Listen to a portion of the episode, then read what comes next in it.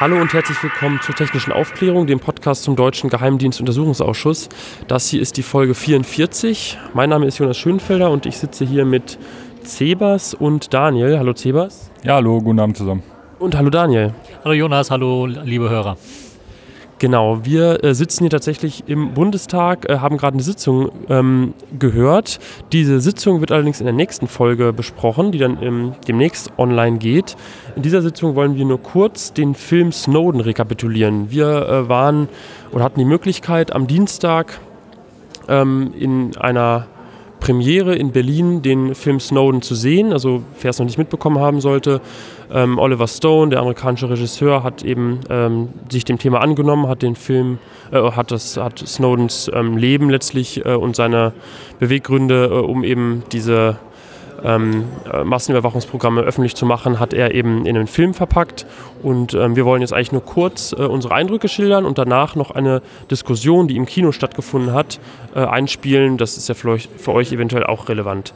Ähm, ich glaube, wir waren alle äh, positiv angetan vom Film. Ähm, hat jemand von euch irgendwie so äh, was dazu zu sagen, was euch so hängen geblieben ist? Sind jetzt schon zwei Tage her.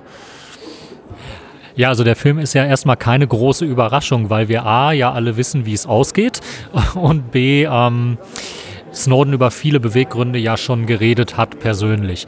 Aber es ist immer wieder ein Unterschied, ob äh, sich jemand hinstellt und das mal kurz erzählt, so in zehn Minuten, oder ob man das aufbereitet sieht, ob man eine Möglichkeit hat, mit einer Person, die da auf der Leinwand ist, äh, irgendeine Beziehung aufzubauen und zu sehen, da geht jemand durch emotionale Höhen und Tiefen, ist von gewissen Dingen schockiert, wie sie stattfinden oder wie sie eben nicht stattfinden. Und das ist, denke ich, äh, die große Chance, die in dem Film drin, steht, äh, drin steckt. Die nüchternen Erzählungen, die wir bisher zur Motivation von Snowden gehabt haben, die sind da eben mal aufbereitet auf der emotionalen Ebene und die geben dann die Möglichkeit, sich selber ein Bild zu machen und dahingehend mitzufühlen, wie würde man selbst in der Situation handeln, wie gerät man überhaupt da rein, dass man erst annimmt, die Dienste arbeiten völlig sauber und in Ordnung und im Sinne des Volkes und dann später zu, zu der Auffassung kommt, nee, das hat eigentlich mit dem, was für das Volk getan werden sollte, nichts zu tun. Ja, der Film war auch eine sehr gute, kompakte Zusammenfassung für alle Menschen, die sich bis jetzt noch nicht intensiv mit dem Thema der, der Überwachung und den äh, Snowden-Veröffentlichungen auseinandergesetzt haben. Und es ähm, daher eigentlich jedem ans Herz zu legen, äh, sich den Film anzuschauen und sich mit dem Thema auseinanderzusetzen. Ich denke, wir können das auch äh, pauschal den Geheimdienstlern des BND und des Bundesamt für Verfassungsschutz empfehlen, denn äh, die können dann besonders bei den Passagen mitgehen, wo eben das äh, Leben von Snowden, der Alltag geschildert wird, wenn er zum Beispiel mit seiner ähm, Freundin oder Partnerin in Konflikt gerät, darüber das, was, ja, über das, was er an dienstlichen Erfordernissen hat, äh, die dann halt auch ins Privatleben reinwirken. Ähm, und trotzdem ist er in der Lage, das alles immer noch zu trennen und äh, äh, zu, einer, ja, zu einem sauberen Entschluss zu kommen, warum äh, er eben handeln musste und aktiv werden muss. Ja, dem kann ich mich eigentlich nur anschließen. Ähm, ich fand auch, es war eine gute Mischung aus äh, dokumentarischen Elementen, also es waren zum Teil auch äh, Ausschnitte aus Originalreden ähm, eingespielt, aber eben letztlich natürlich ein Spielfilm, ähm, der natürlich auch sich die Freiheit äh, nimmt zu dramatisieren. Ähm, aber es ist auf jeden Fall äh, ein Film, der sowohl für Interessierte des Themas nochmal äh, gut anzuschauen ist, aber ähm, eben auch für Leute, die sich mit dem Thema kaum befasst haben und einfach so für den Familienfilmabend ähm, ja auch gut geeignet ist. Der Film kann ab dem 22. September in den Kinos gesehen werden. Genau. Und ähm, ja, wir empfehlen das, ohne irgendwie beeinflusst zu sein. Die Premiere haben wir, äh, da haben wir äh, ja einfach kostenlos, ähm, konnten wir uns auf die Gästenliste kommen, aber das hat äh, nichts mit äh, unserem Urteil zu tun, selbstverständlich. Es ist keine Bedingung, dass wir hier drüber podcasten. Wir wollen es euch einfach nur äh, mitteilen, dass wir das für sehenswert erachten. Und ja. Und wo wir gerade bei den Tipps und sehenswerten Geschichten sind, ich kann auch jedem nur ans Herz legen, sich mit dem Film Zero Days auseinanderzusetzen. Der ist vor kurzem ähm, veröffentlicht worden, ähm, hat den Weg gar nicht groß in die Kinos gemacht, sondern äh, ist als DVD und als Download zum Beispiel bei äh, Videoportalen wie Amazon verfügbar. Und da geht es in einer rund zweistündigen äh, Dokumentation darüber, wie der Virus Stuxnet sich im Netz verbreitet hat und äh, wie die Geheimdienste in internationalen Kooperationen ja zunächst versucht haben, eine Waffe zu schaffen, die sie dann aber hinterher nicht mehr unter Kontrolle hatten. Und äh, den Film möchte ich halt jedem nochmal ans Herz legen, denn äh, er ist ein wichtiges Element für die Diskussion, die jetzt eigentlich dran ist. Wie gehen wir mit Cyberwaffen um? Oh Gott, ich muss, ich muss Geld zahlen, ich habe das, das Cyberwort genannt. Ne? Okay. Nein, wie gehen wir mit äh, Waffen um, die im Internet eingesetzt werden? Vor allen Dingen, wenn wir Gefahr laufen, dass diese Waffen, wenn sie einmal angewendet und freigelassen werden, ähm, halt nicht mehr einzufangen sind. Danke auch für den Tipp, Daniel. Jetzt ähm, spielen wir die Diskussion ein, die im Anschluss an die Filmpremiere stattgefunden hat. Dort haben zum einen die Obmänner aus dem Untersuchungsausschuss, Christian Fliesek von der SPD und Konstantin von Notz von den Grünen, ähm, mitdiskutiert. Die äh, sind ja unseren Hörern ähm, wahrscheinlich bekannt, auch aus den O-Tönen. Und zum anderen war dort der äh, Snowden-Anwalt, der deutsche äh, Snowden-Anwalt Wolfgang Kalek zu hören und der äh, ein Vertreter von Amnesty International, dessen Namen ich jetzt gerade nicht weiß. Ja, danke fürs Zuhören, ähm, viel Spaß bei der Diskussionsrunde und bis demnächst. Tschüss. Tschüss. Tschüss. So, dann möchte ich bitte die Panelisten zu mir auf die Bühne bitten. Wolfgang Kalek ist schon da. Hier, oder? Bitte, ja.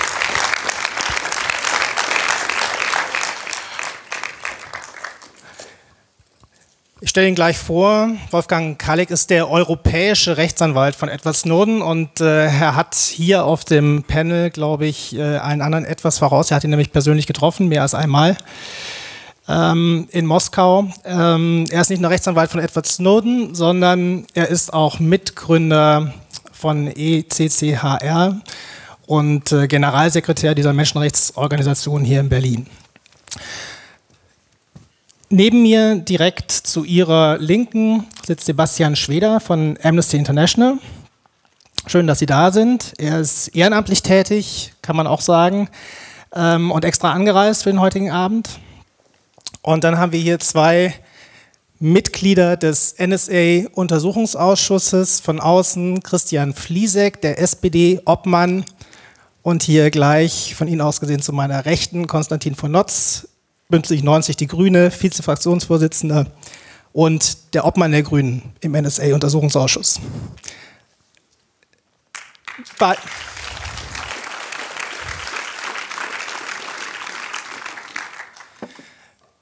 Ich würde mir wünschen, dass wir ganz kurz anfangen äh, nach diesem Impact hier äh, vom großen Screen. Sie haben alle etwas gemeinsam, trotz ihrer unterschiedlichen Hintergründe, nämlich sie arbeiten seit Jahren an und mit diesem Thema, an und mit Unterlagen, die Edward Snowden bereitgestellt hat.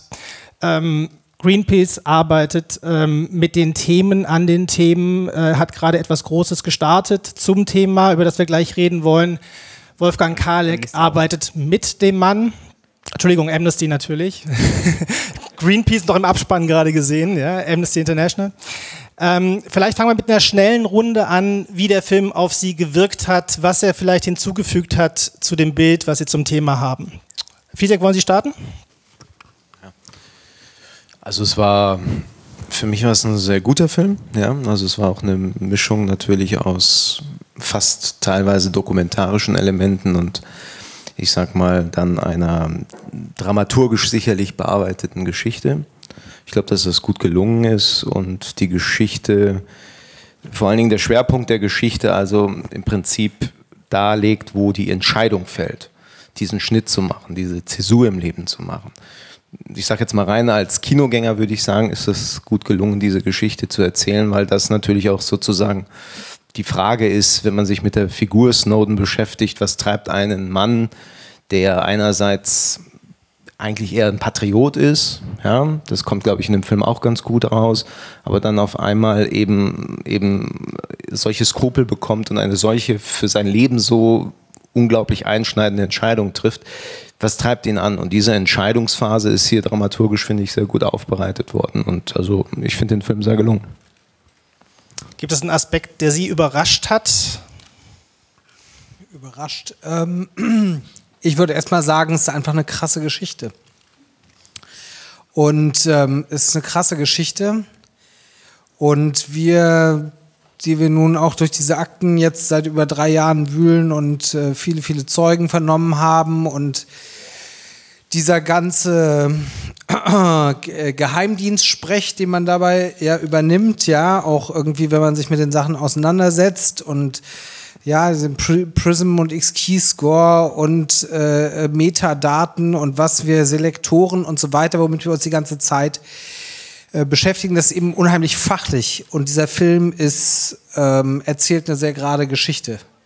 Und ähm, das ist gut, weil die Geschichte, die dahinter stimmt, eine sehr relevante ist und ähm, es gut ist, wenn man sie eben sozusagen den Leuten auch so mal präsentiert, ähm, dass man sich eben nicht mit ähm, äh, äh, durch tausend Fachbegriffe wühlen muss, sondern einfach einen geraden Blick auf äh, Snowden bekommt und die Story, die dahinter steht, damit man sich dann tatsächlich seine Meinung bilden kann.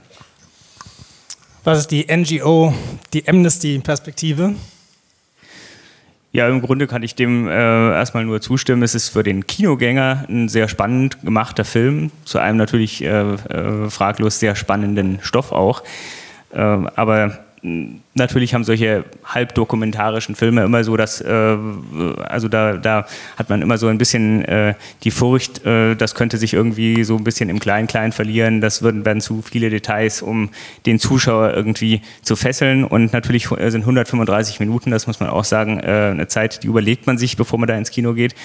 Ähm, ich muss sagen, ich habe mich keine äh, Sekunde gelangweilt bei diesem Film äh, obwohl ich die ganze Geschichte natürlich äh, sehr eng verfolgt habe. Aber äh, das ist extrem gut aufbereitet und eben auch für den Zuschauer sehr, sehr spannend gemacht. Also insofern äh, Hut ab, das ist ein toller Film. Sie haben gerade ein Stichwort genannt, halb dokumentarisch. Nun ist es ja so, dass Oliver Stone mehrfach in Moskau war, mit Edward Snowden äh, gesprochen hat. Äh, Wolfgang Kalik, kann man sagen, halb dokumentarisch? Wie viel Prozent Drama ist sozusagen obendrauf gesetzt? Sicherlich eine Menge. Also insbesondere natürlich die Szene mit dem Würfel, wie er die, wie er die Dateien rausgeschmuggelt hat, ist ja bekanntermaßen erfunden. Aber ich wollte auch noch meinen Kommentar loswerden, wenn du erlaubst. Ähm, der Film zieht ja auf Emotionen und davon kann auch ich mich nicht freimachen. Und äh, ich denke halt nach so einem Film immer ähm, kämpfen oder kotzen. Also ähm, ja, kotzen über den Zustand der Welt ähm, ich habe heute noch mal, weil jetzt zwei, drei Veranstaltungen sind, mir ein bisschen die Debatte in den USA angeguckt und dann auf das folgende Zitat gestoßen: Spies in the old days used to be executed. This guy is a bad guy, and you know that there is still a thing called execution. You really have to, you have to take a strong hand von Donald Trump. Und ich meine, ähm, kämpfen, so auf die Art und Weise, wie es Edward Snowden hier versucht hat, auch uns nahezulegen, heißt er doch immer noch auf Aufklärung zu setzen. Und wenn jetzt allen Ernstes so ein Typ wie Trump, die eine realistische Chance hat, US-Präsident zu werden, nachgewiesenermaßen 70 Prozent von dem, was er sagt, einfach Lügen sind, dann muss man sich schon überwinden, um versuchen, wirklich daran anzuknüpfen, was, er, was, was, was, was hier gerade auch dargestellt wurde. Und eben von der, von der natürlich bin ich auch immer wieder beeindruckt von diesem Typen, aber was er auch immer wieder betont, auch in Gesprächen, aber auch in öffentlichen Aktionen ist. Das Ganze macht natürlich nur Sinn, wenn wir von dieser individuellen, sicherlich sehr heroischen Aktion in eine kollektive politische Aktion äh, kommen. Und da sind wir ja vielleicht an der einen oder anderen Stelle einen Schritt weitergekommen, aber an der anderen Stelle ging es wieder zwei zurück. Und da denke ich, ist es wichtig, sich immer wieder zu überwinden und, und, und zu überlegen, was kann man eigentlich machen, um alles das abzustellen, was hier an Missständen geschildert wurde. Darf ich ganz kurz da noch einhaken? Ähm, äh, also das ist natürlich ein extrem wichtiger Aspekt, dass man äh, aus dem Film auch lernt, äh, was mitnimmt sozusagen. Äh, und da sind mir schon ein paar ähm, Schlüsselszenen auch aufgefallen, wo ich mir gedacht habe, äh, an der Stelle, äh, da da kommt was rüber, da kommt eine, eine Botschaft rüber. Ähm, wenn ich jetzt zum Beispiel an diese Stelle denke, äh, wo, seine Freundin äh, äh, diese Diskussion anfängt, äh, was ist denn das, äh, das Problem? Äh, ich habe doch nichts zu verbergen. Das ist eine wichtige Diskussion und auch drei Jahre nach den ersten Enthüllungen eine Diskussion, die noch nicht ausgestanden ist, weil natürlich aus der subjektiven Sicht eines jeden man sagen kann, ja, was habe ich denn zu verbergen, wenn, wenn nun jemand dies oder jenes erfährt. Aber die äh, Diskussion ist eben erstens eine gesellschaftliche. Wir haben äh, ein Recht auf Privatsphäre und müssen gucken, dass, äh, dass wir das auch äh, äh behalten, weil es auch eine gesellschaftliche Funktion hat, äh, Privatheit äh, zu schützen. Und auf der anderen Seite ist es natürlich auch dieser Moment, der ist ja, ähm, ich fand das, fand das ganz schön an der Stelle, ähm, wenn man gesehen hat, wie dann die Situation ausgegangen ist, diese äh, Schnüffeleien da oder diese Kommunikationen am Computer äh, mit, mit, anderen, äh, äh mit anderen Männern, äh, die aber letztlich doch nicht so ernst waren. Ähm, da werden Schlüsse gezogen, die Snowden sich ja selber dann auch zurechtgelegt hat, aus diesen Überwachungsaktionen, die der Betroffene überhaupt nicht mehr steuern kann. Und das, das, sind, das sind Botschaften, die, glaube ich, der Film sehr gut rüberbringt möchte gleich, bevor wir in die Wirkungsgeschichte eingehen, nochmal zum Aktuellen kommen, denn der Film ist natürlich äh, eine Ansage. Oliver Stone, ähm, relativ großes Budget, 40 Millionen, in großen Teilen ja, wie Sie wahrscheinlich wissen, in Deutschland äh, gedreht, hat ja schon einiges im Vorfeld ausgelöst, unter anderem etwas ähm, äh, in der vergangenen Woche, nämlich äh, zumindest kann man das unterstellen, dass das Timing kein Zufall war. Ein äh, US-Geheimdienstausschuss hat äh, drei Seiten veröffentlicht, eines Reports, an äh, dem der Ausschuss äh, offensichtlich zwei Jahre lang gearbeitet hat. 36 Seiten sind es in Gänze. Natürlich sind die restlichen Seiten, auch da sind wir beim Thema Secrecy, äh, weiter geheim. Aber die drei Seiten, die veröffentlicht sind, haben es in sich. Und man muss sagen, äh, wenn man diesen drei Seiten folgt, ähm, dann haben wir gerade im Prinzip eine falsche Historisierung gesehen denn offensichtlich äh, hat dieser Ausschuss einstimmig entschieden, Edward Snowden sogar das Siegel des Whistleblowers streitig zu machen, beziehungsweise es ihm abzusprechen. Ähm, vielleicht äh, Wolfgang Kalek ähm, zu diesem Punkt.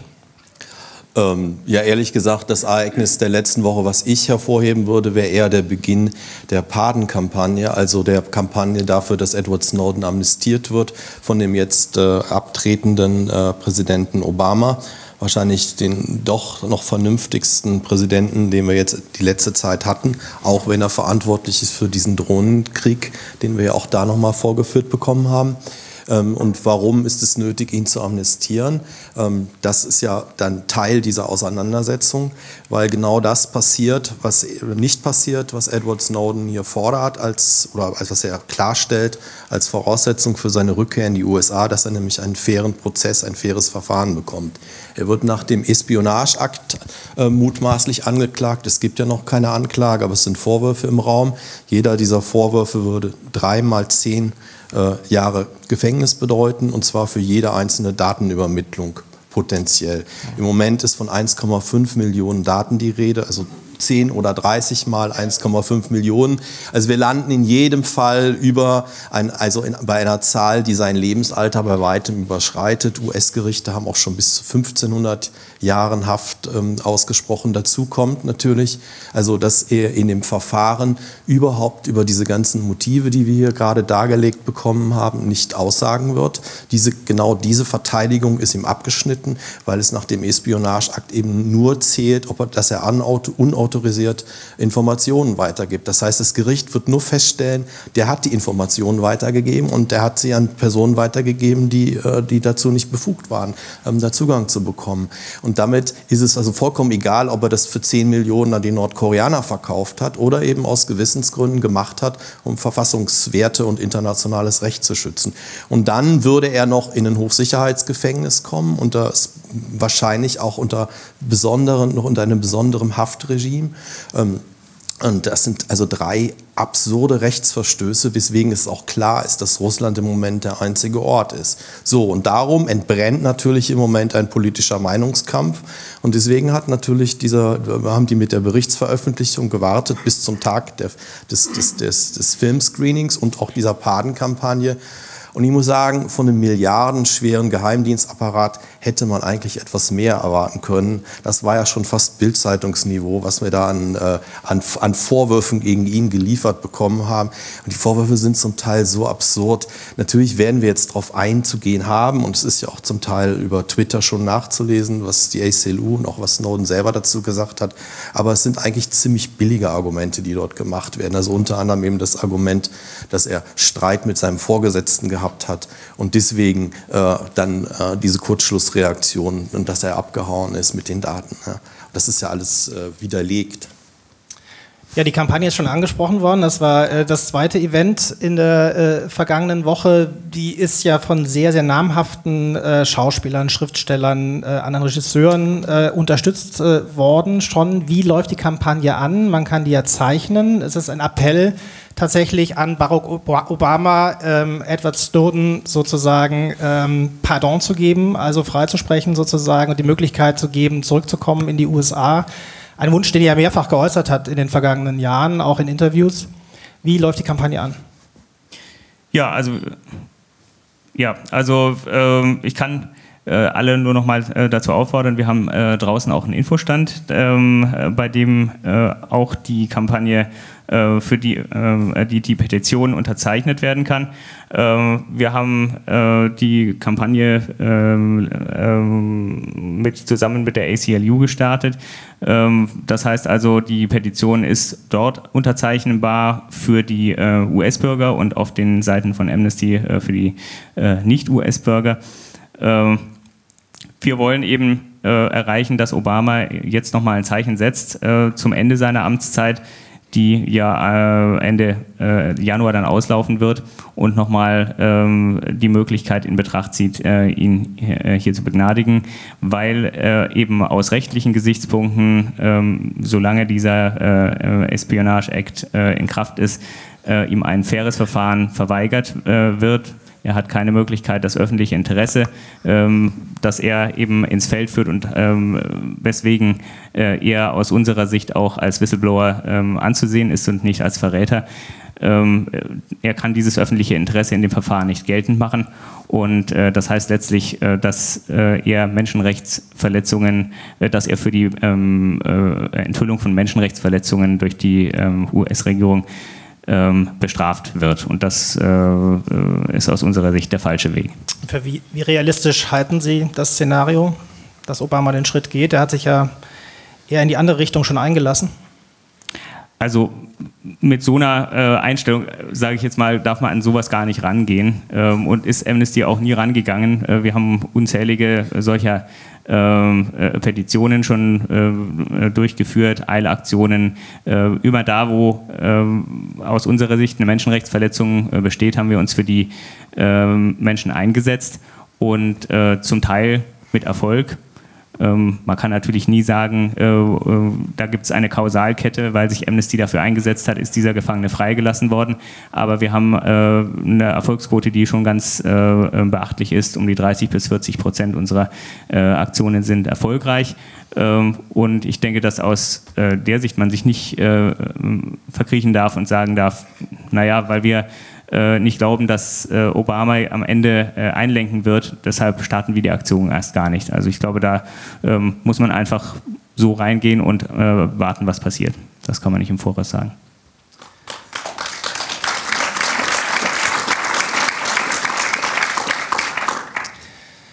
Wolfgang Kalik hat äh, vorhin schon die Wirkungsgeschichte angesprochen und das, was sich politisch äh, abgespielt hat und gerade abspielt. Er hat davon gesprochen, einen Schritt nach vorne und zwei Schritte zurück. Und man kann ja in der Tat, wenn man gerade die politische, innenpolitische Debatte der vergangenen Wochen vor Augen hat, äh, Forderungen nach Gesichtserkennung an äh, Bahnhöfen und äh, Flughäfen, wenn wir weiter zurückschauen, Wiedereinführung der Vorratsdatenspeicherung, tatsächlich den Eindruck haben, dieses Zeitfenster 2013, Herbst, äh, vielleicht noch Jahresanfang 2014, als das Thema Überwachung in der Lesart äh, von Ed Snowden äh, die Schlagzeilen international dominiert hat, ähm, fühlt sich wahnsinnig lange her an. Ähm, würden Sie die Einschätzung zunächst mal teilen, äh, einen Schritt nach vorne und zwei Schritte zurück?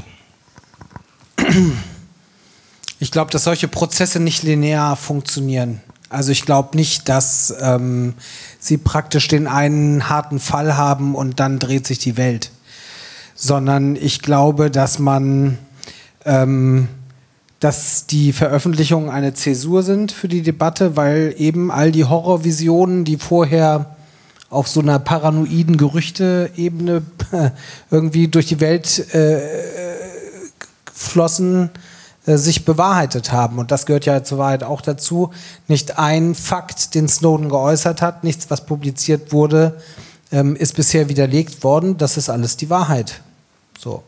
Und äh, wir gucken ja ähm, sehr genau eigentlich äh, dahin seit drei Jahren, was der Bundesnachrichtendienst macht, also was eigentlich die äh, deutsche Rolle in diesem globalen System ist. Und da kann man, glaube ich, ähm, äh, sehr deutlich und frei raus sagen, dass im Bundestagswahlkampf 2013, da kam ja diese Snowden-Geschichte, da war das nicht so, da hat die Bundesregierung gelogen, dass sich die Balken bogen, um diese Sache irgendwie aus dem Bundestagswahlkampf rauszubekommen. Ja, Pofalla mit seinem Auftritt, äh, hier ist nichts passiert, bitte gehen Sie weiter. Das war eine Lügenkampagne, äh, sondergleichen.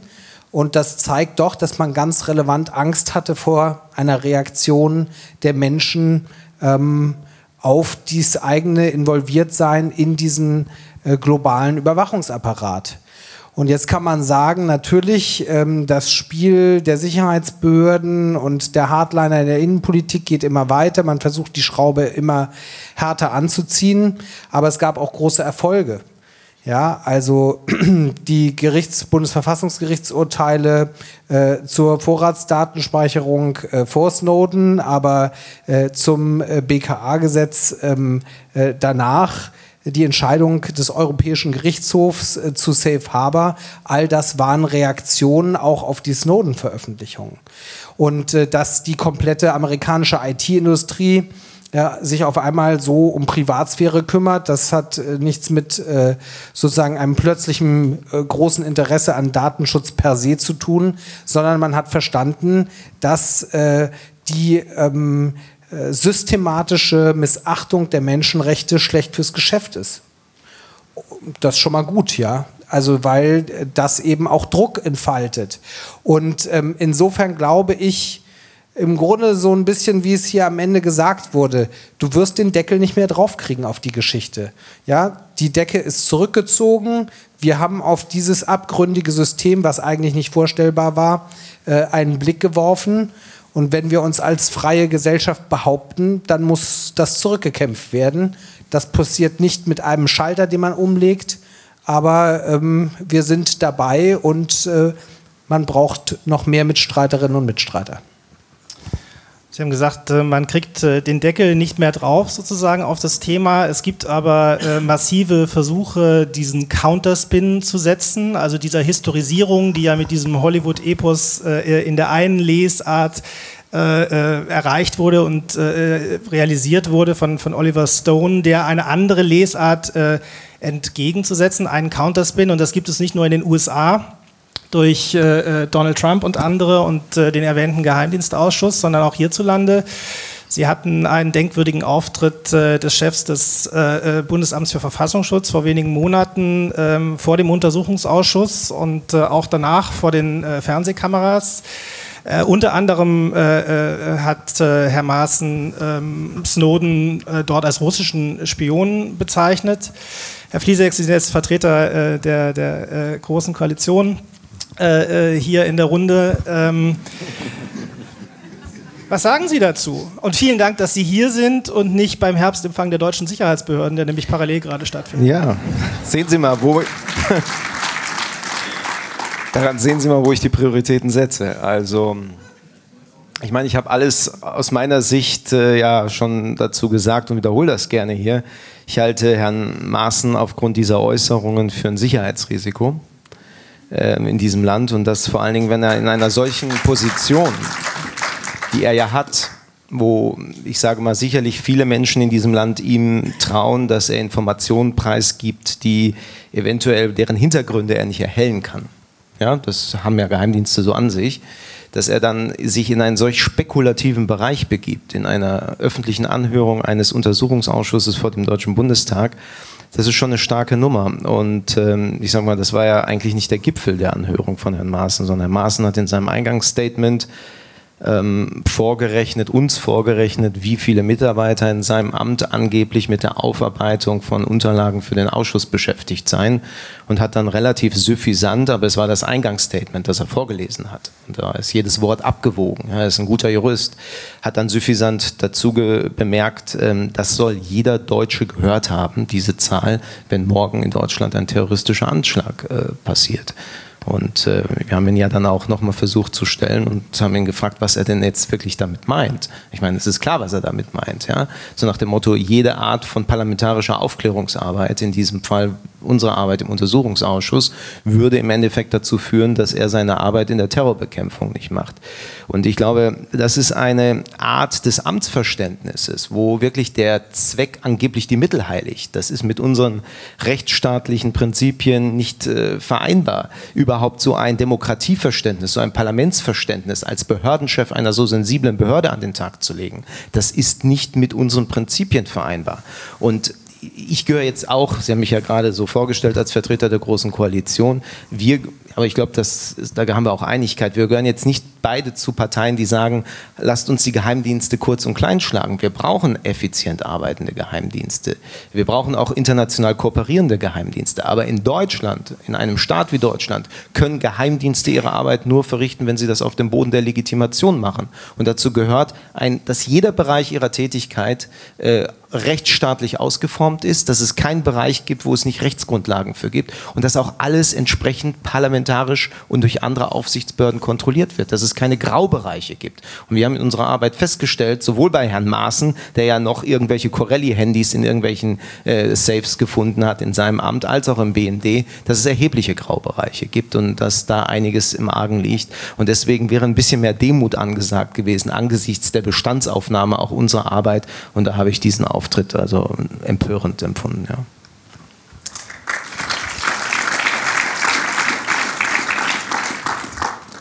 Nun haben wir Edward Snowden ja gerade gesehen in diesem eleganten äh, Gegenschnitt. Wir haben ihn erlebt äh, in vielen Schalten, auch in dieser Schalte mit Alan Rusbridger, mit diesem äh, äh Roboter. Ähm, äh, wir erleben ihn in Zuschaltungen äh, in vielen Konferenzen.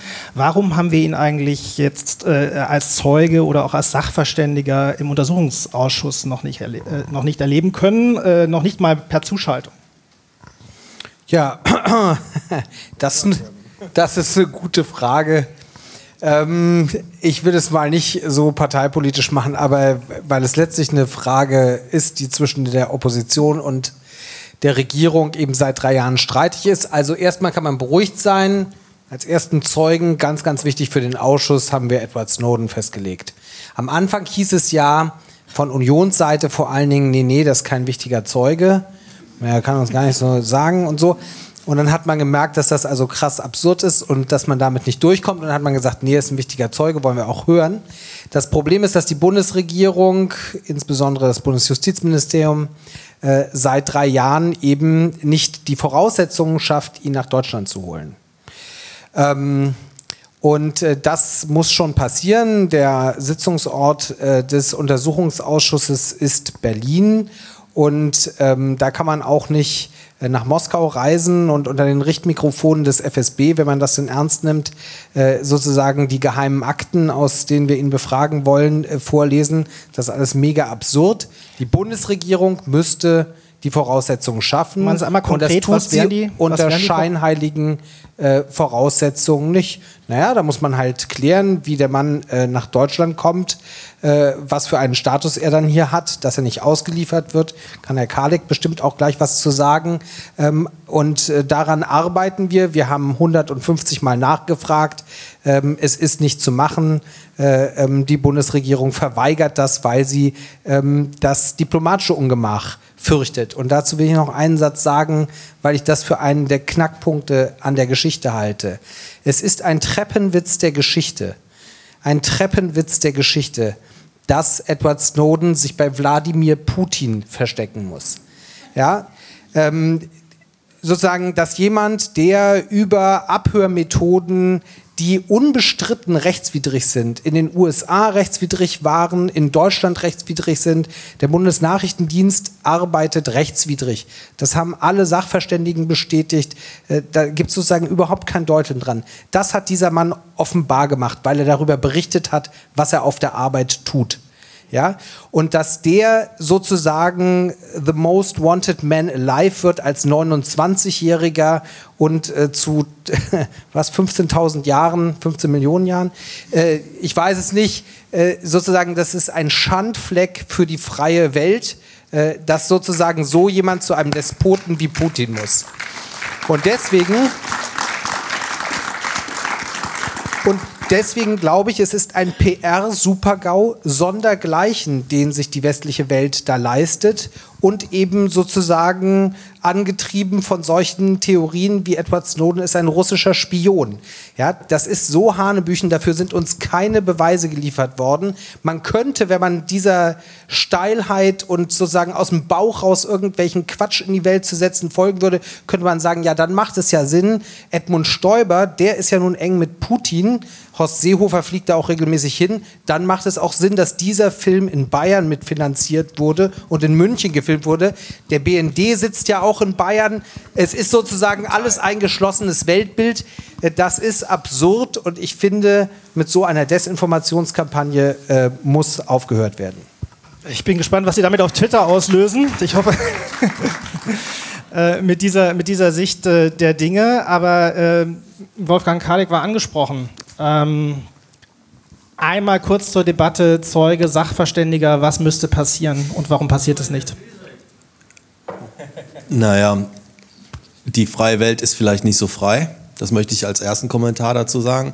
Also man muss sich einfach auch eingestehen, dass es eine Behauptung ist, dass wir eine freie Welt sind und dass wir demokratisch sind und dass wir in einem sozial gerechten äh, Teil der Welt leben. Das muss immer wieder hergestellt werden und es darf nicht einfach so im Raum stehen bleiben. So, das ist das eine. Das andere ist, ist der Treppenwitz. Ich sehe es auch als ein Treppenwitz. An der Treppenwitz geht ja noch weiter. Er wird ja jetzt beschuldigt, für die Russen zu arbeiten. Dabei ist ihm, ist, ist, in, in, ist, ist ihnen informell gesagt worden, es ist ihnen offiziell gesagt worden, den US-Behörden, nehmt ihn entweder zurück unter bestimmten Voraussetzungen, und zwar, dass er eben nicht 1500 Jahre in ein Hochsicherheitsgefängnis geht, oder verschafft ihm irgendwo einen sicheren Platz auf der Erde, dann ist er eben nicht im Einflussbereich von Wladimir Putin. Und genau das wird eben seit drei Jahren verweigert. Und da muss man aber zur Ehrenrettung des NSU-Untersuchungsausschusses sagen, äh, Genau, den wollte ich. Auch ja, der hat eine Ehrenrettung ja, verdient, aber. Nein, der hat eine Ehrenrettung verdient, das stimmt. Aber ähm, ich meine, der wurde ja auch von Herrn äh, Maaßen äh, mit in die Mangel genommen. Aber äh, man muss zur Ehrenrettung des Ausschusses sagen, das ist natürlich Regierung, das ist, die, das ist, eine Regierungsentscheidung, das ist eine politische Entscheidung. Und die ist nicht nur hier getroffen worden, sondern die wird ja im Grunde genommen in ganz Europa getroffen. Ja, also wir haben natürlich auch versucht, er hat ja als, als Sachverständiger per Skype vom, vom, von der Parlamentarischen Versammlung des Europarates ausgesagt. Auch da wurde ja im Vorfeld eruiert, ob er nicht nach Straßburg kommen kann in Person. Auch der Europarat hat das nicht in die Wege geleitet. Beim Europäischen Parlament sowas ähnliches. Äh, ich kann jetzt ein paar Länder aufzählen, in denen wir aktiv sind auf die eine oder andere Weise. Norwegen, Schweden, Schweiz, Frankreich und nirgendwo hat sich was bewegt. Und damit es ist halt klar, also, und dann will ich auch nochmal zurückkommen, natürlich ist es gut, so einen Optimismus zu zeigen, ähm, dass wir sozusagen, klar müssen wir so eine Kampagne starten, und man muss sich auch sagen, offensichtlich mobilisieren wir mit diesen Forderungen nicht genügend genügend Menschen. Offensichtlich haben wir das eben nicht geschafft, zu einer, also eine, zu eine kritische Masse zu mobilisieren, dass diese Regierung eine andere politische Entscheidung fällt. Und darum geht es auch.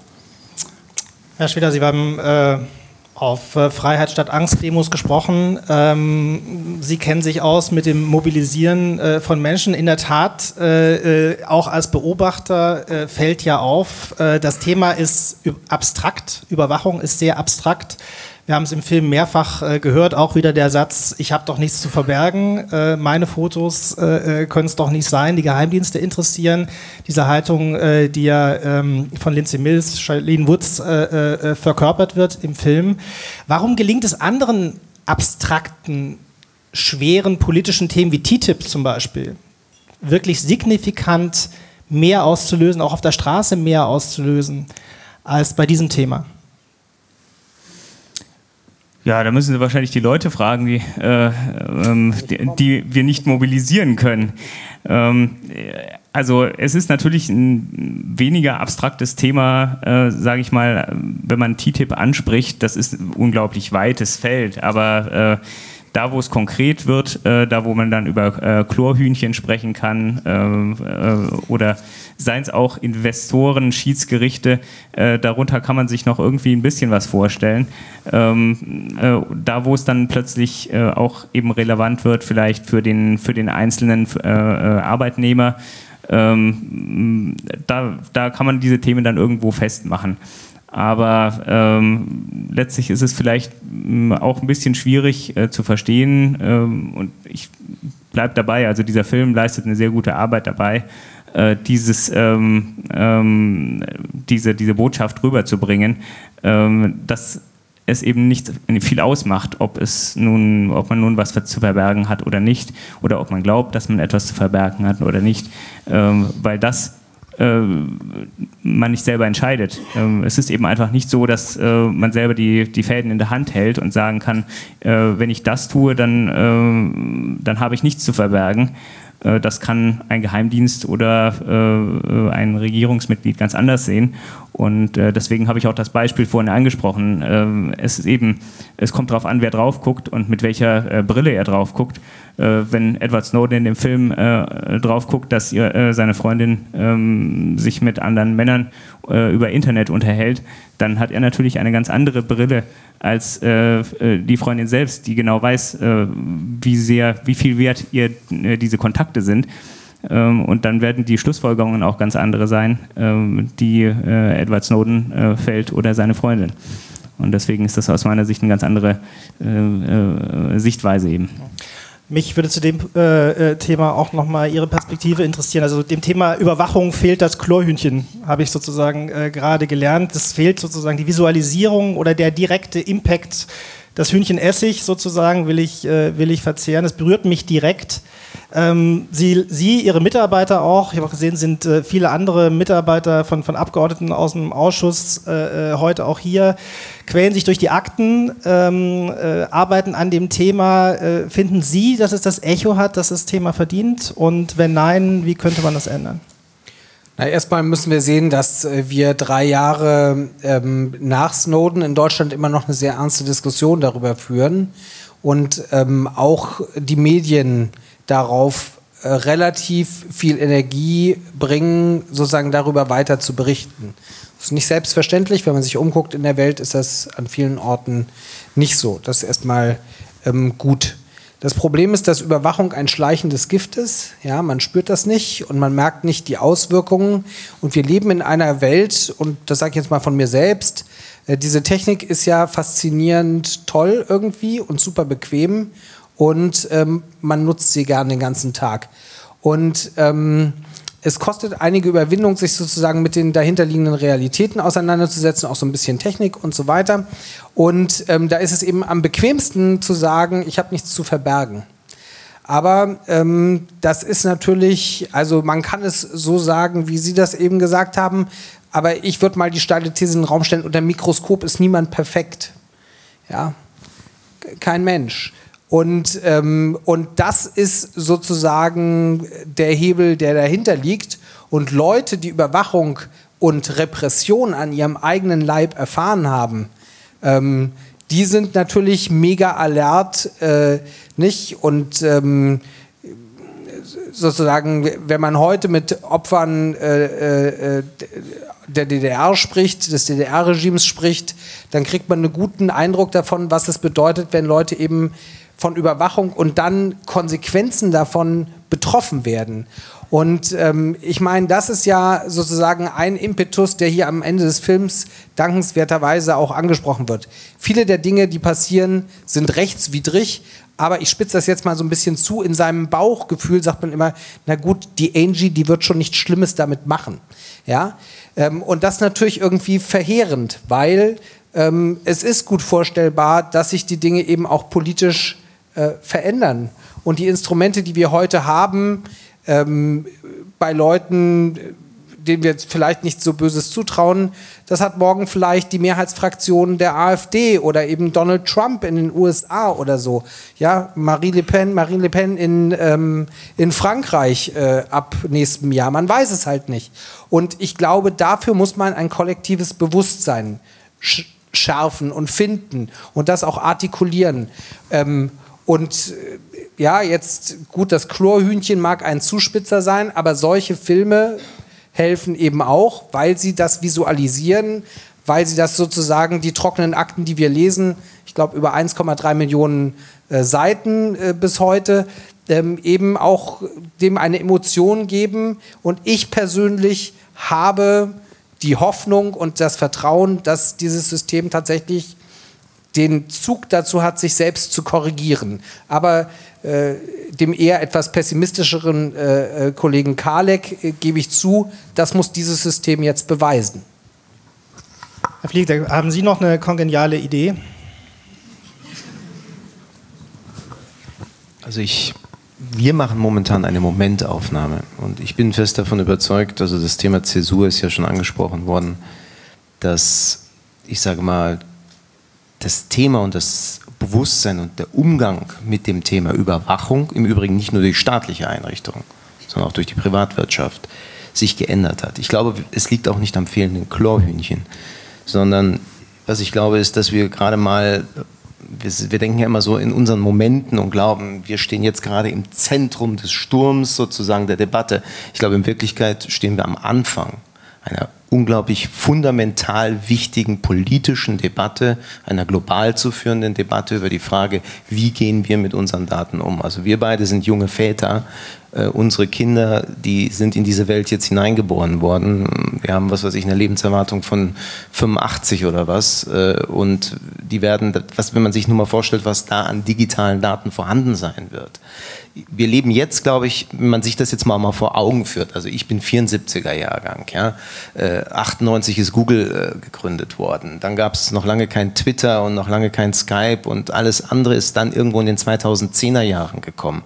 In der Zeit ist dann ausgehend von 2001, 9-11 dieser militärische geheimdienstliche Apparat in den USA aufgebaut worden. Mit einem unglaublichen Budget, mit unglaublichen Verflechtungen, auch wirtschaftlichen Interessen, die das vorangetrieben haben. Und ich würde jetzt mal, also wenn ich jetzt sozusagen Zeithistoriker wäre, was ich natürlich nicht bin, sagen, was wir da jetzt erlebt haben in der Vor-Snowden-Zeit, ist sowas wie eine Wild-West-Zeit gewesen. Eigentlich völlig ohne Regeln, der Zweck heiligt die Mittel. Wir haben viele Protagonisten, die dieses Mindset heute noch in ihren Köpfen haben, an wichtigen Stellen überall sitzen, auch in Deutschland. Wir haben gerade über einen geredet.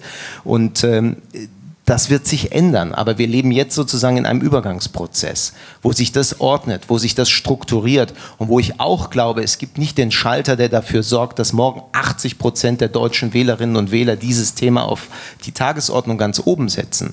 Ähm, aber es ist ein Prozess, der anhalten wird, weil die Menschen natürlich realisieren, dass das Sammeln von Daten, von wem auch immer, in dieser Art und Weise, mit diesen Auswertungsmöglichkeiten, die da, mit diesen Analysefähigkeiten, die dahinter stehen, dass das einen ganz konkreten, massiven Einfluss auf ihr Leben nehmen wird. Und dass sie irgendwann jeder unterschiedlich zu unterschiedlichen Zeitpunkten und auch zu unterschiedlichen Betroffenen. Aber diese Debatte wird eine der zentralsten fundamentalen Debatten werden. Wir stehen jetzt gerade erst am Anfang. Deswegen, ich, ich würde gerne was dazu sagen. Also ich finde es schon richtig, genau, also das geht, es geht im Grunde genommen um sehr viel mehr als nur Geheimdienste. Und die, klar, es geht darum, wie, wie äh, in unser Alltagsleben, und das ist eben nicht nur Geheimdienste, sondern es ist das Arbeitsleben, das gesamte gesellschaftliche Zusammenleben beeinflusst ist.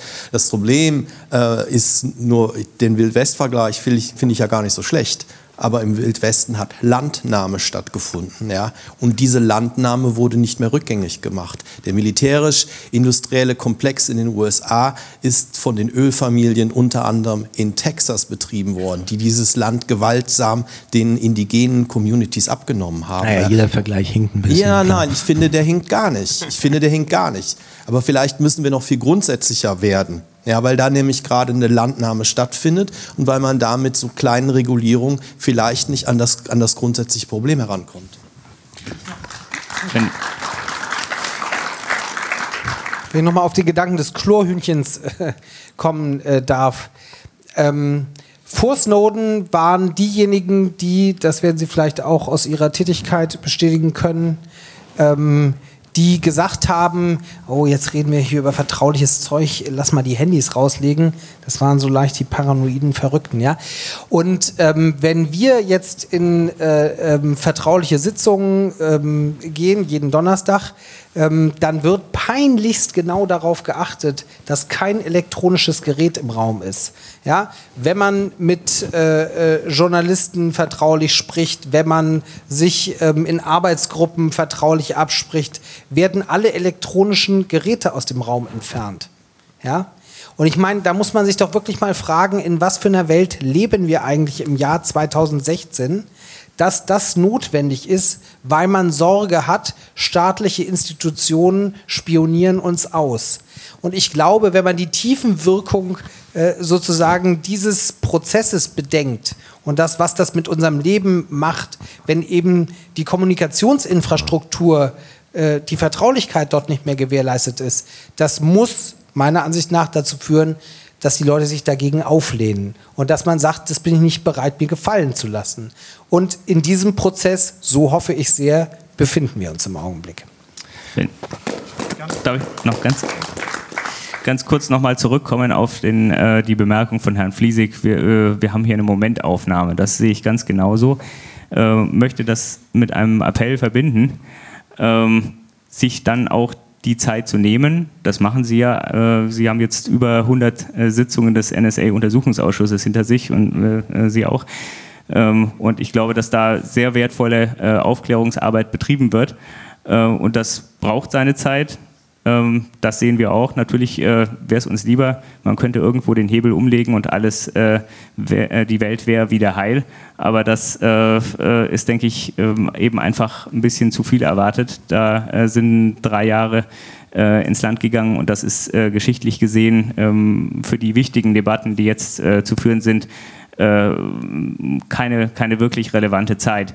Ähm, deshalb nehmen Sie sich die Zeit und wenn jetzt ein äh, BND-Reformgesetz diskutiert wird, das äh, äh, eingebracht worden ist und quasi über den Sommer hinweg ähm, diskutiert wird und ja, wenn mich nicht alles täuscht, im Oktober die zweite und dritte Lesung schon stattfinden soll. Ähm, und da stehen Sachen drin, die eigentlich, wenn man es mal kurz zusammenfasst, nichts anderes sagen als wir haben da ein paar peinliche Sachen über den BND erfahren, äh, die der so macht. Die sind auch nicht ganz koscher. Lasst uns das mal schnell ins Gesetz packen, damit es äh, dann ähm, legal ist. Ähm, legal heißt nicht unbedingt menschenrechtskonform. Und ähm, ich würde da wirklich dann lieber zu Gründlichkeit neigen und, und sagen, lasst uns die Ergebnisse des NSA-Untersuchungsausschusses mal abwarten, was da alles äh, ans Licht kommt und dann die richtigen Schlussfolgerungen in Ruhe treffen, ähm, wenn es sein muss, auch erst eben in der nächsten Legislaturperiode, aber dann äh, äh, eben auch mit einem Fokus auf äh, den Schutz der Menschenrechte. Äh, denn so wie der Entwurf momentan ist, äh, werden die Menschenrechte nicht geschützt, sondern weiter ausgehöhlt.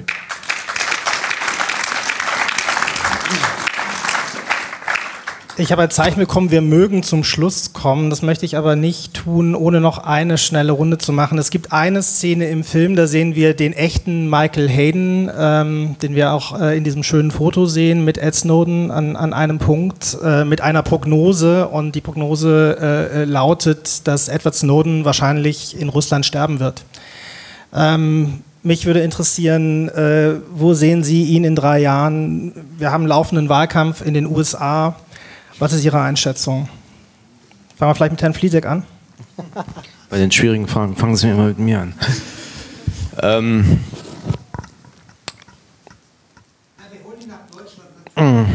ja, ähm, also ich würde mal Folgendes sagen. Ja, ja, Moment, Moment. Ähm, ich denke mal, dass jemand wie Edward Snowden und das ist, denke ich mal, im Abspann des Films aufgrund der Zitate, auch aufgrund des Hayden-Zitats klar geworden. Ähm, dass, also, dass dieses Thema Begnadigungsgesuch, das wird in, den US, in der US-Politik ein sehr schwieriges Thema sein. Das würde ich jetzt mal prognostizieren. Ich glaube, weder der noch vernünftige Präsident Obama wird sich auf, also das ist meine Einschätzung, nach allem, was ich aus dieser Administration auch aufgrund von Gesprächen gehört habe, auf diese Seite schlagen. Ähm, die Präs demokratische Präsidentschaftskandidatin Clinton wird das nicht tun und, und Trump ist sowieso kein Thema. Ähm, wir hatten ja, glaube ich, auch eine kurze Sequenz. Der einzige war Bernie Sanders. Äh, wenn ich die Stimme zumindest richtig verstanden hatte, war Bernie Sanders kurz eingespielt, der sich damit ein bisschen, ich sage mal, mal substanzierter versucht hat, auseinanderzusetzen und eben, ich sage mal, auch die Leistungen in ein bestimmtes Licht zu rücken und nicht nur eben ihn als, ich finde das überhaupt, diese, diese beiden Schubladen, dass man sagt, ist er ein Held oder ist er ein Verräter, das wird der Person, die ja doch komplexer ist und das zeigt der Film, das wird ihm nicht gerecht. Aber wir müssen uns über eins im Klaren sein und davon bin ich überzeugt. Egal wie die Debatte in Deutschland laufen wird. Ich halte eine Debatte in Berlin, ich halte eine Vernehmung von Snowden als Zeugen in Berlin nach wie vor für möglich.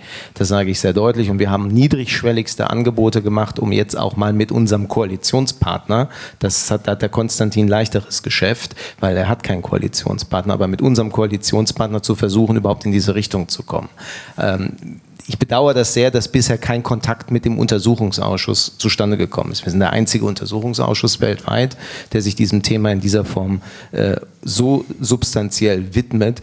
Und ich sage es mal so, ich sehe ja, dass er fast alle zwei Wochen irgendwo auf welchen Konferenzen auch zugeschaltet ist. Ich hätte mir durchaus vorstellen können, in einem ersten Schritt dass man mal diesen Kontakt auch zum Untersuchungsausschuss herstellt. Ich respektiere, wenn die Entscheidungen aufgrund der Beratung auch von ihm anders fallen. Das respektiere ich. Ich sage jetzt das aus der Sicht unseres Untersuchungsausschusses. Ich glaube, dass er ein wichtiger Zeuge ist, dass er uns einiges zu sagen hat als Zeuge oder als Experte. Das ist mir erst einmal egal.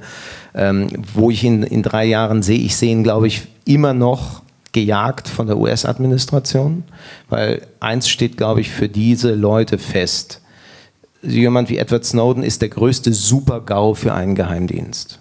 Der Faktor Mensch ist sozusagen aus Sicht des Geheimdienstlers das größte Risiko.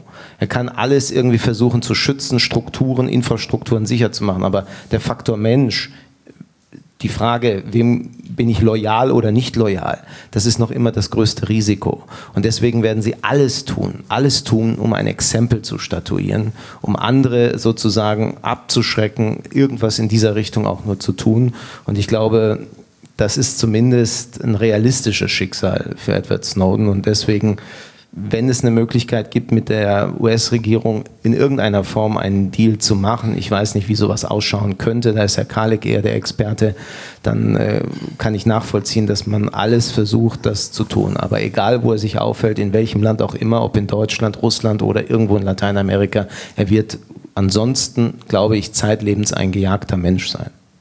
Sie können jederzeit eine andere Koalition machen, wenn Sie wollen. Er wird trotzdem ein gejagter Mensch sein.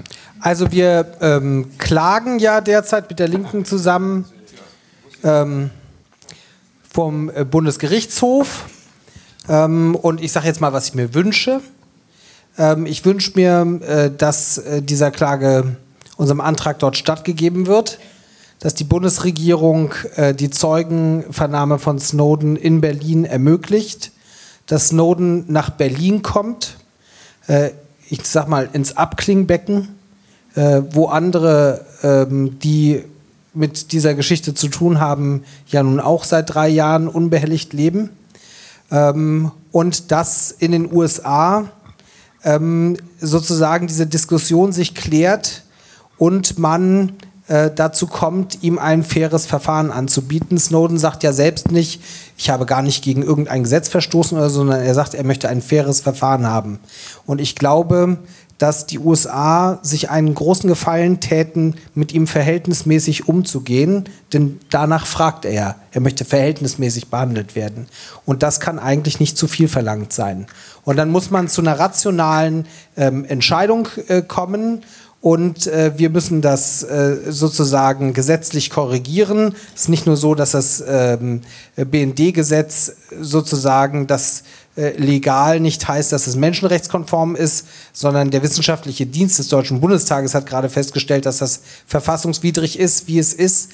Und ähm, man kommt eben auch am Grundgesetz nicht vorbei, auch mit diesem Gesetz nicht. Insofern ist das wirklich ein Skandal, dass man nach diesem Snowden-Veröffentlichung und dem Skandal im Bundesnachrichtendienst keine echten Konsequenzen zieht in der deutschen Politik. Und das erhoffe ich mir, weil das sozusagen ist der Vorteil eines Systems, in dem man hier frei auf der Bühne sitzen kann, in einem Land seine Meinung verbreiten kann, versuchen Mehrheiten zu gewinnen und dann politisch etwas zu verändern. Das mag pfadfindermäßig klingen, aber ich glaube da fest dran und hoffe, dass das genauso passiert.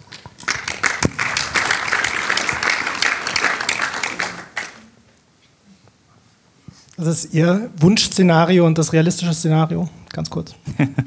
ja, also Wunschszenario, als Menschenrechtsaktivist muss man ja optimistisch bleiben, äh, ähm, wäre dann auch das, was ich anstreben würde, als realistisches Szenario zu glauben, äh, dass nämlich unsere Petition Erfolg hat und dass äh, äh Snowden nach, äh, in die USA zurückkehren kann.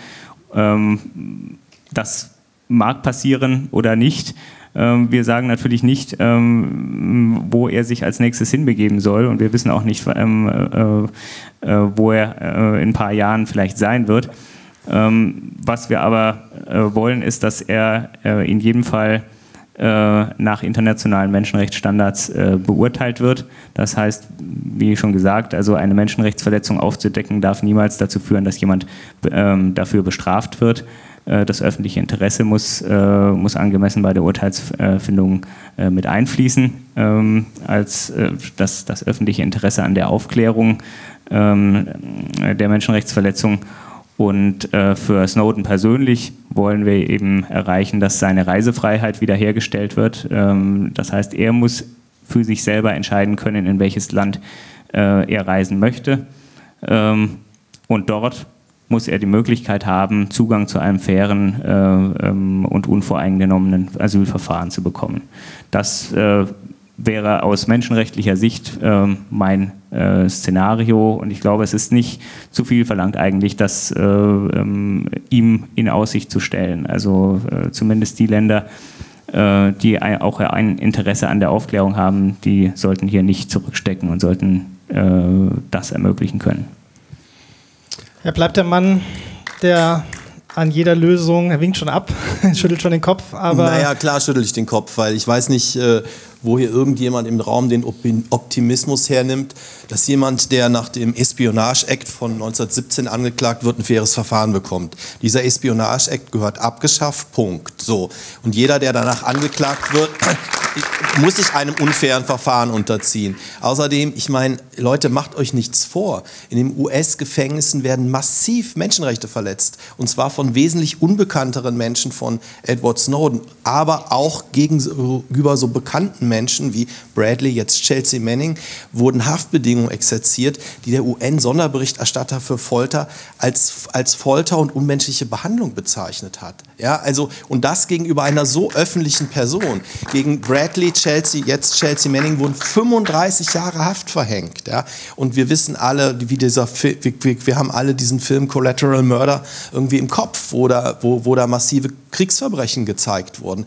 Aber natürlich sind wir pragmatisch genug und wir meine ich die Anwälte, die für ihn arbeiten. Und es gab Anwälte, die in Washington für ihn verhandelt haben. Das ist, da plaudere ich nicht aus dem Nähkästchen, sondern das hat schon jemand anders gemacht. Das ist in der New York Times nachzulesen. Und es gab eben keine befriedigende Lösung. Die befriedigende Lösung wäre eine politische Entscheidung ähm, und die kann wahrscheinlich nur der Präsident, wohl dann nach Rücksprache mit Geheimdienstleuten treffen. Und im Moment scheint er nicht dazu bereit. Also sind die Europäer gefragt. Da gibt es natürlich unseren NSA-Untersuchungsausschuss. Und so sehr ich ihn vorhin in Schutz genommen habe, so muss ich natürlich jetzt sagen, also Leute, das Aufklärungsinteresse dieses Ausschusses, das Mandat dieses Ausschusses gebietet es, Edward Snowden als Zeugen zu hören. Und da gibt es überhaupt kein Vertun.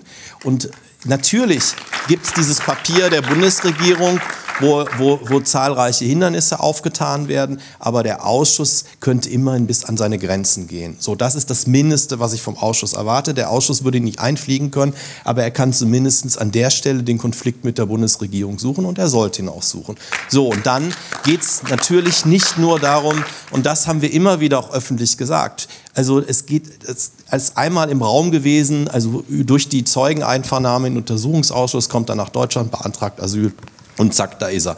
Ja, das ist eine Möglichkeit, der sollten wir auch nachgehen. Ja. Aber eine andere Möglichkeit ist, dass die europäischen Staaten sich zusammentun und gegenüber den USA auch darauf einwirken, dass eine vernünftige Lösung für diesen Menschen gefunden wird. Und das wieder, also, und ich meine, das wir wissen alle auch nicht nur von, von, den, von dem, was er veröffentlicht hat, sondern auch nach den Panama Papers, wie wichtig Whistleblower sind, wie wichtig solche Menschen sind ja, für, für die Zukunft unserer Gesellschaften. Und wenn man die so behandelt, dann glaube ich, hat man in Zukunft ein Problem. Also müssten die Europäer anders agieren und da ist die Bundesregierung, aber da sind auch das Europäische Parlament und die anderen Institutionen ganz anders gefragt. Und dann kann man auch, dann ist es vielleicht gar nicht so unrealistisch, dass man eine ruhige Lösung sucht, ähm, wo die USA nicht viel machen muss, als einfach nur kein Abfangkommando hinterher schicken äh, und, kein, und kein Greiferkommando. Und dann ist vielleicht die Sache auch vom Tisch. Und ich denke, vielleicht dauert es drei Jahre, vielleicht dauert es sechs Jahre, aber man hat ja auch bei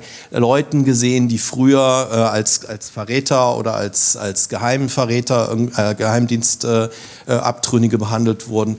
Die Geschichte wird zeigen, ähm, wer tatsächlich in diesem Punkt Recht hat. Und es ist nur eine Frage, wie lange die politisch Verantwortlichen brauchen, um zu dieser Einsicht zu kommen. Und ich glaube, wir müssen ein bisschen nachhelfen.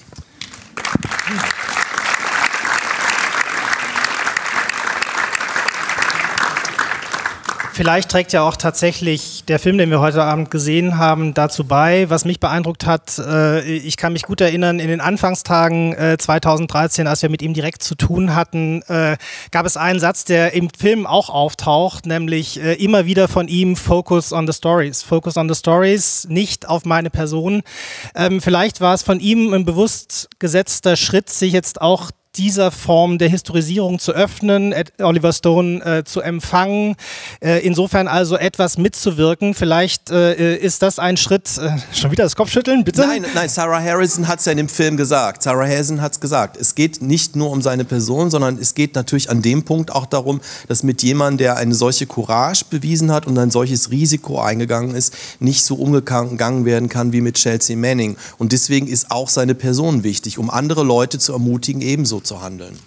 Jedenfalls wollte ich auf den Punkt, äh, er ist diesen Schritt offensichtlich jetzt gegangen und ähm, hat äh, damit auf jeden Fall dazu beigetragen, dass der Film das geworden ist, was er geworden ist. Und äh, ich möchte mich recht herzlich bedanken, zum einen bei Universum Film, die das heute Abend äh, möglich gemacht haben, bei all den Partnern des heutigen Abends, die es auch gab, bei Ihnen natürlich äh, auf dem Panel und äh, vor allen Dingen bei Ihnen im Publikum wünsche Ihnen einen schönen Abend und äh, dem Thema treu zu bleiben, wo wir vielleicht wirklich in der ersten Minute der Debatte sind und gar nicht sozusagen diese Drei-Jahres-Momentaufnahme immer im Blick äh, haben sollten.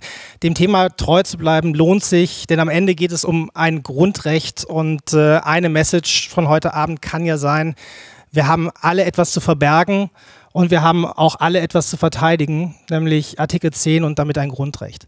Vielen Dank und einen schönen Abend.